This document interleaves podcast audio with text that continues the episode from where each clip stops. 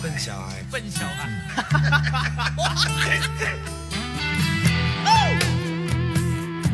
说各位好啊，今天是二零二一年的三月五号，是一个周五啊。今天呢，也是向雷锋同志学习的一个纪念日啊。我记得在我小的时候，曾几何时，我们都特别的尊重一个叫雷锋的小战士。但是呢，又过了一段时间，社会上的风气呢，总是说雷锋很傻，他不知道为自己，总是默默的为别人无私的奉献，觉得这种很傻。现在我想，我们已经很少去提雷锋精神了吧？被这种全民的这种泛娱乐化的时代所给淹没了。那反正我就提一句吧，如果你不是很熟悉的话，在听完我这一期节目之后呢，稍微回去看一看一些当年的资料，那缅怀一下这位我们曾经啊敬佩和学习过的同志。那咱们进入今天的这期节目啊，首先呢，我请各位看清楚这一期节目的标题是白老师的行为艺术。它既不代表投资的方法，也不代表投资的一种实践，它最多呢能够是代表一种我的一种无厘头的社会实验啊，一种脑子进水之后的具体的表现。那咱们慢慢来哈，在刚刚进入二零二一年的第一个交易日，应该是一月四号吧，我呢鬼使神差的进入了那个两融的账户。突然就在想啊，在中国做空是一件很难的事情。那我也好奇的是，到底我的券商啊，能够提供哪一些的股票来让我去做空呢？那我就去点了融券，在融券的股票池里扒呀扒，找呀找，我看到了有一个神奇的上市公司的名称，就叫重庆啤酒。因为这个公司。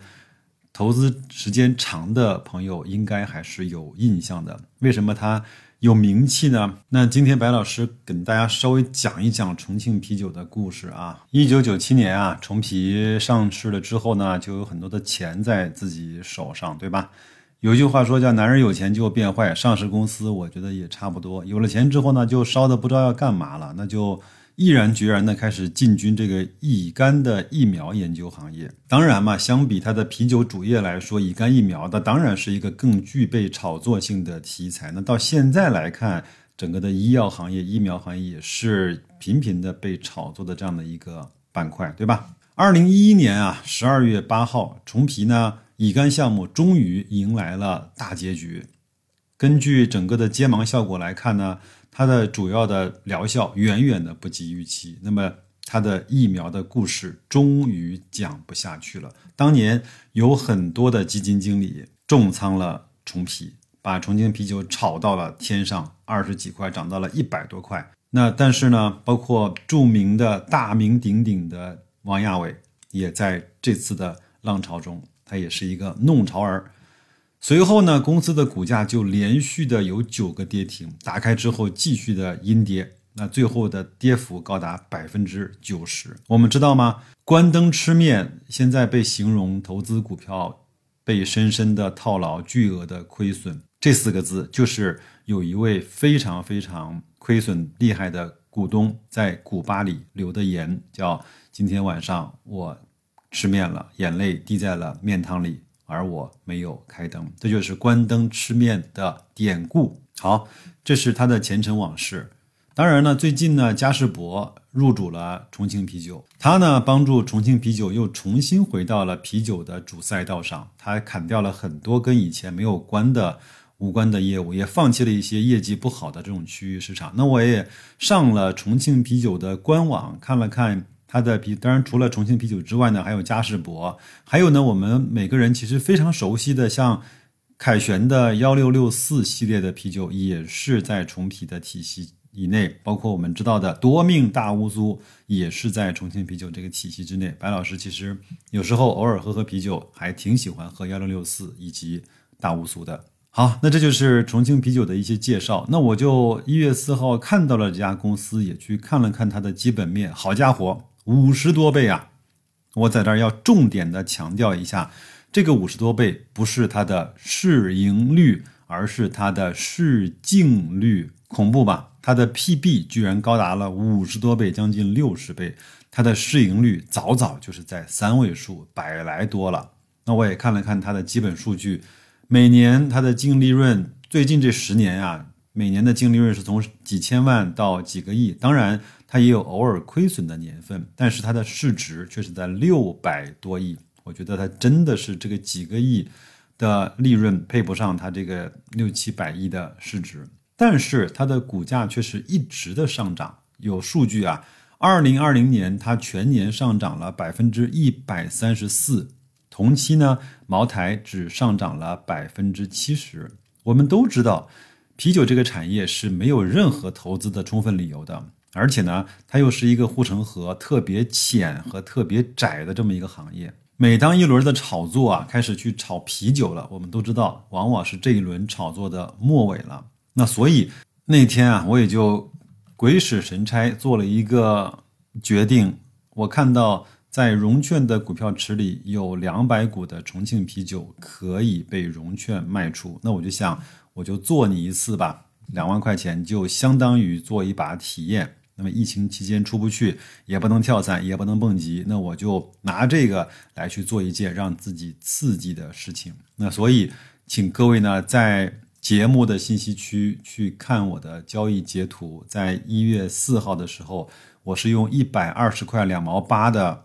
数量融券卖出了，希望它能够随着这一波疯狂的结束能够下跌，我再把它买回来再还券。那么一直呢，到了三月呃二月底的某一天，白酒我们都知道在暴跌，洋河也好，五粮液、茅台，包括重庆啤酒也在暴跌。那我也是用一百一十五块的价格买回来了，把它给还上了，大概总体。也没有亏损啊，小盈利几百块钱，我觉得比我当初的预期要好得多。再来看我那幅图呢，我是在我那个小箭头啊，就是傻乎乎融券的那个箭头开始去融的，大概在一百二十块钱，它也涨涨跌跌，也回到了一百二十块左右。但是它随着这一波白酒的这种疯狂，一骑绝尘，居然最高涨到了一百六十四点四元，那个时候。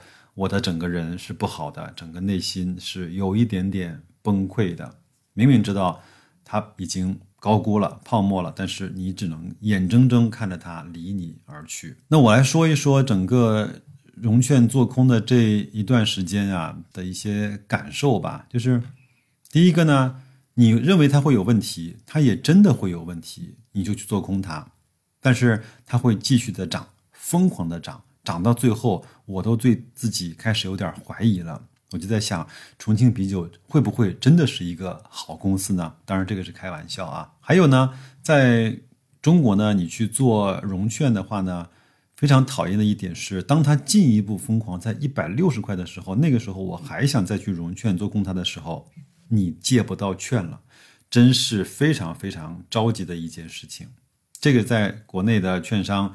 普遍有这个存在，你融券基本上融不到，能融到的券都是那些波动震荡非常非常小的，融资倒是可以的。这种时候呢，内心是非常非常煎熬的。如果它从一百二十块涨到了一百八、两百、三百块，有可能它依然是高估和更有泡沫的，但是它会把我逼向一个绝境。第三。注意看我的交易截图，两万块的融券利息是将近四百块，两个多月啊。那年化的融券利率呢是百分之十。那所以你在想，即便是它终有一天会下跌，你也未必能够等到那一天，因为什么呢？一方面你要付利息，一方面你看着它的股价蹭蹭在往上涨，这种心态和煎熬啊，比抄底被套了。更加的难受。白老师呢，用这一期节目的自己的亲身体验来跟大家说，在中国的股票市场，你不要去做空，或者说任何时候在任何的股票市场不要去做空，哪怕你是用更高级的这种期货的方式来去做，那我也建议你不要去做空。最后呢，我想给大家分享一句段永平的话啊，来去说一下他对这个事儿怎么看的。他说。